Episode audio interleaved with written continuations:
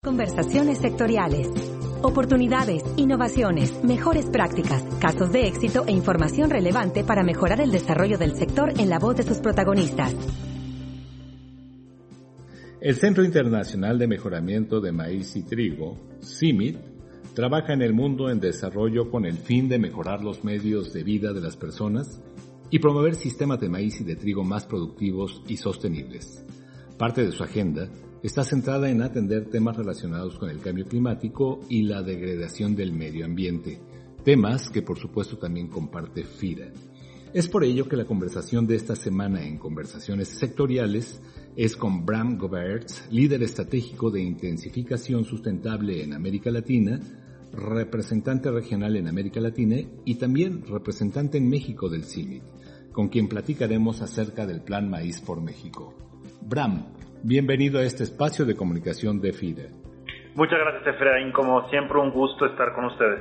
¿Qué hace y cómo contribuye el CIMIT en mejorar el nivel productivo en el campo mexicano? Mira, Efraín, creo que es, muy importante para nosotros en CIMIT generar, en conjunto con FIRA y otras organizaciones, que los productores no solo producen suficiente grano, pero que lo hacen también con prácticas sustentables. En esta lucha hemos estado, creo que entre las dos organizaciones, yo de repente digo, empujando para que los productores aplican prácticas sustentables como agricultura conservación, como otras prácticas y hoy en día lo que queremos generar es un lugar de que lo estemos empujando, que existe en el mercado una demanda. Y es en este marco que hemos firmado esta colaboración del Plan Maíz entre CIMIT y Nestlé en la cual Nestlé México se compromete en lugar de importar el 100% de su maíz y trigo de fuera de México, de comprarlo en México, pero solamente producido de manera sustentable. ¿Qué es el plan Maíz por México? ¿Por qué no nos das algunas generalidades, doctor?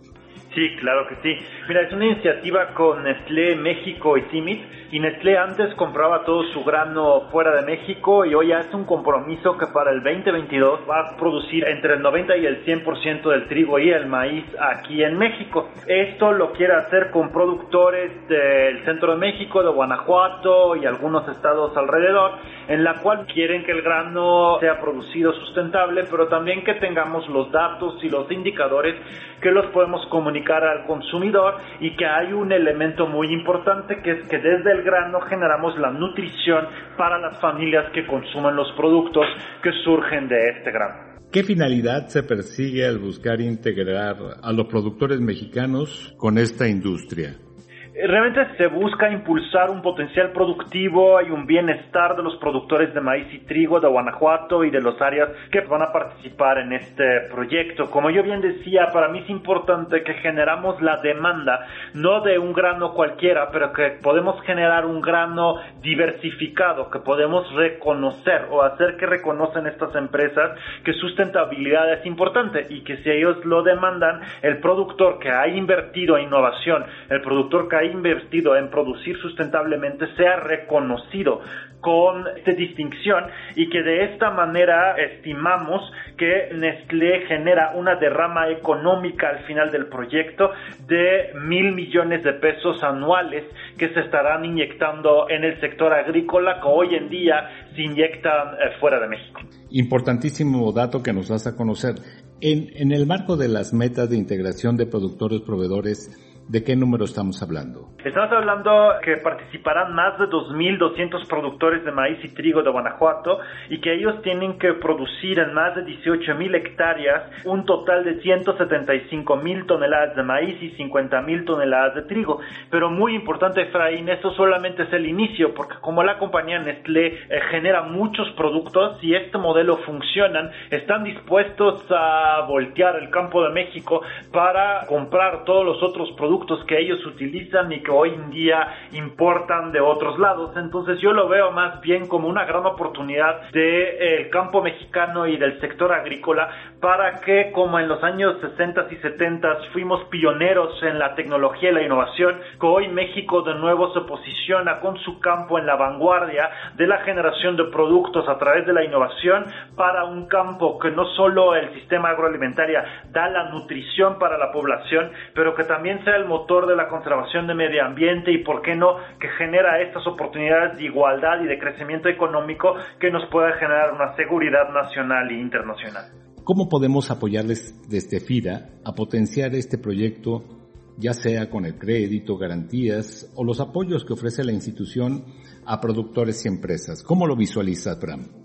Mire, es sumamente importante que la labor tan trascendental que ha hecho FIRA en la transformación del campo en México, que lo seguimos haciendo y que lo hagamos de una manera coordinada e integrada, de que los créditos pueden llegar a estos mismos productores que asuman este compromiso de largo plazo de ser proveedor, no solo de una compañía proveedor de alimentos sanos y nutritivos para el consumidor en México, que podemos aprovechar la asistencia técnica, los centros centros de capacitación de FIRA para seguir con todo este proceso porque mira a lo mejor en la parte de FIRA lo podemos generar con estos instrumentos que ya existe para el proyecto de Nestlé pero yo estoy seguro que van a venir muchísimas más compañías que van a voltear el campo mexicano. Entonces tenemos que fortalecer toda la infraestructura que tiene FIRA para que pueda seguir dando estos créditos para que podemos fortalecer sus centros de capacitación para que podemos tener los SATIS y los instrumentos para tener asistencia asistencia técnica,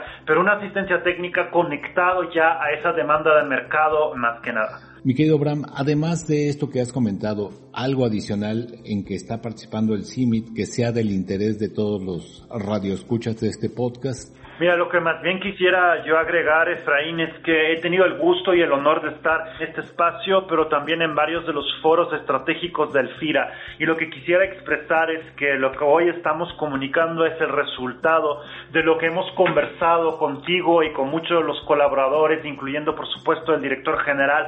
Y creo que hoy vemos concretado esto en una firma de un compromiso de una empresa importante y de muchas otras empresas que van a venir. Pero lo que para mí es muy importante es que todas las escuchas de este espacio, que reconocemos la estrategia que hace cinco años venimos platicando y hoy los veo realidad. Y esto para mí me invita para seguir construyendo sobre esto, pero especialmente para seguir compartiendo con ustedes estos espacios estratégicos para que podamos en conjunto seguir transformando los sistemas agroalimentarios en México para obtener estos grandes objetivos que tenemos. Eres muy generoso, Bram. Muchas gracias por participar en este podcast de FIDE. Muchas gracias y hasta la próxima. Para conversaciones sectoriales les saluda Efraín Fernández en ausencia de Cecilia Arista y les invito a compartir sus comentarios y sugerencias sobre este podcast a la cuenta de correo carista.fida.gov.mx. Hasta la próxima conversación.